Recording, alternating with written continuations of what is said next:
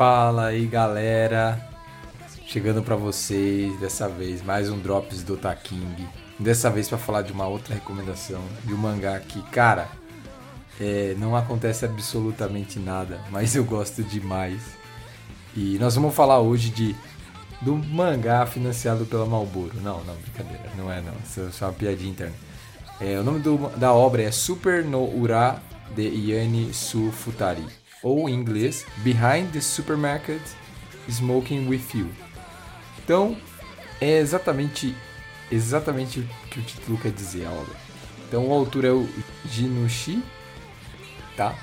É, o mangá começou a ser publicado em março de 2022 é, via Twitter, então é considerado um webcomic, né? Aí ele foi adquirido os direitos pela Square Enix, né? E passou a ser publicado a partir de agosto de 2022 na Monthly Big Genga, né, da Square Enix, como eu disse.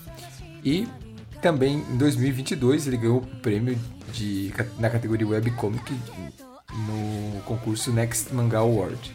A obra começou a ser publicada em agosto de 2022, segue em lançamento, né, mensal no caso. Já tem mais de 25 capítulos lançados, né, dois volumes, certo? Basicamente é uma obra focada em comédia e vida cotidiana e com uma pitadinha de romance, mas o foco é a comédia mesmo. A demografia é a Seinen, certo? E basicamente vamos para a sinopse. A, o nosso protagonista, o Sasaki, é um trabalhador de meia idade que executa atividades num serviço altamente puxado, digamos assim. Ele até é, a gente pode chamar até de sugador de alma, né? E o cara vive naquele perrengue, né? Ele só trabalha e sobrevive certo? Mas ele tem um, um acalento, né? Então, no caminho de volta para casa, todos os dias ele passa numa na loja de conveniência, né? Que tipo, no Japão a loja de conveniência é um pouco diferente no Brasil, né? No Japão a loja de conveniência na realidade ela é tipo um mercado 24 horas. Não é que nem pra gente que uma loja de conveniência é tipo uma loja num posto, focada muito mais em bebida e outras coisas. No Japão ela é bem mais versátil, né? Tem bem mais coisa, certo? E ele passa todo dia nessa, nessa loja de conveniência para ver uma atendente de caixa, que é chamada Yamada, por qual ele tem uma queda, assim, ele tem um esmero, né? Ele acha ela simpática, o sorriso dela é encantador e por aí vai. Porém, durante uma dessas, dessas visitas dele, após sair do trabalho cansado pra cacete, ele pega, chega no, na loja de conveniência e não encontra a Yamada lá. Ela já tinha saído do turno dela. Ele fica muito tristão, né? Fala, pô, cara, tô na bad aqui, pá. Ele decide então sair da, da loja de conveniência e fumar um cigarro, certo? Quando ele vai para a parte de trás ali da, dos fundos do mercado para fumar, ele acaba encontrando uma, uma moça chamada Tayama. Eles, ela acaba conversando com ele, eles acabam conversando, eles passam a fumar, né? É, juntos. Então ele passa sempre na loja, praticamente todos os dias na loja de conveniência, para tentar ver Yamada, mas diversas vezes ele passa a fumar junto com a Tayama. E por aí vai. Então ele tem sempre duas visões, né?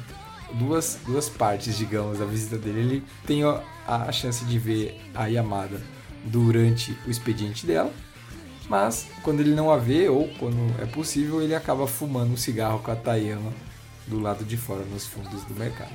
A obra foca basicamente no cotidiano e na interação desses personagens.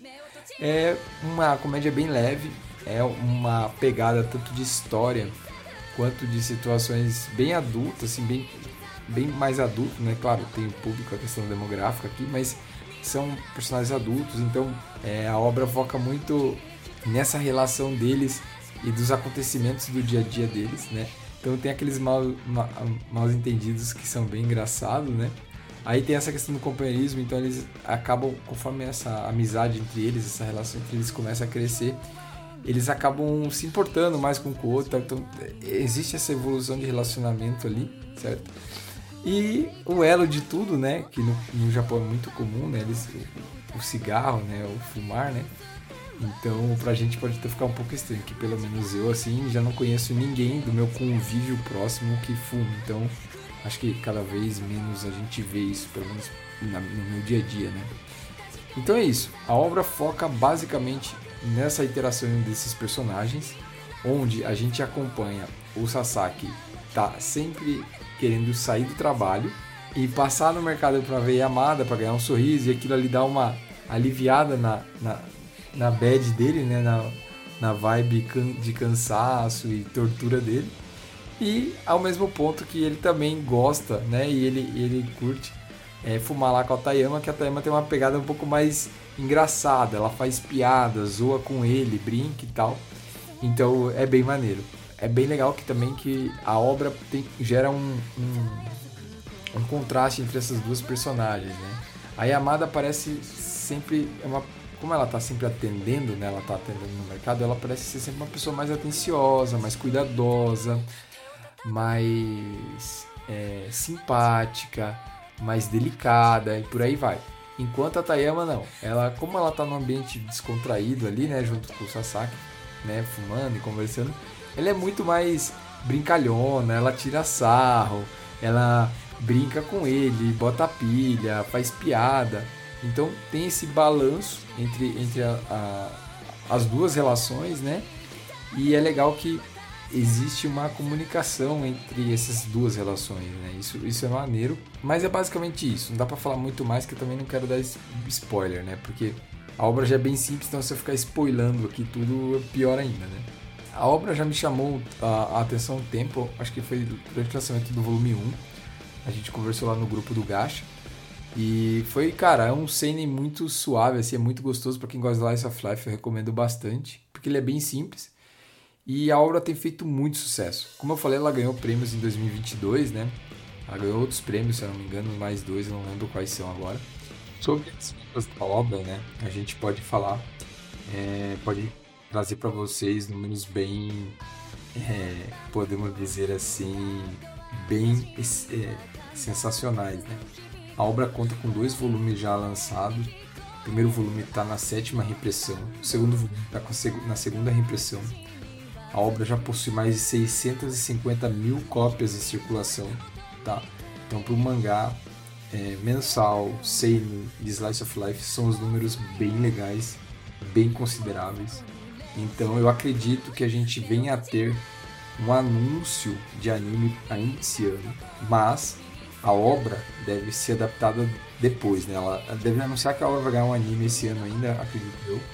Mas o anime deve chegar só em 2024 ou até 2025. É, lembrando que a obra é mensal, então nós estamos agora com um pouco mais de 20, de 20 e poucos capítulos, né? São 26 lançados. Então a obra até esse momento não apresenta nenhum grande fechamento, nenhum grande arco, né? Então isso também dificultaria essa adaptação, né? E também a quantidade de material, que é bem pouco. Né? A gente sempre comenta que a adaptação de mangá é de 2 a 3 capítulos por, por episódio, e o Slice of Life até um pouco mais, né? Então é isso. Basicamente, a obra está indo muito bem em termos comerciais.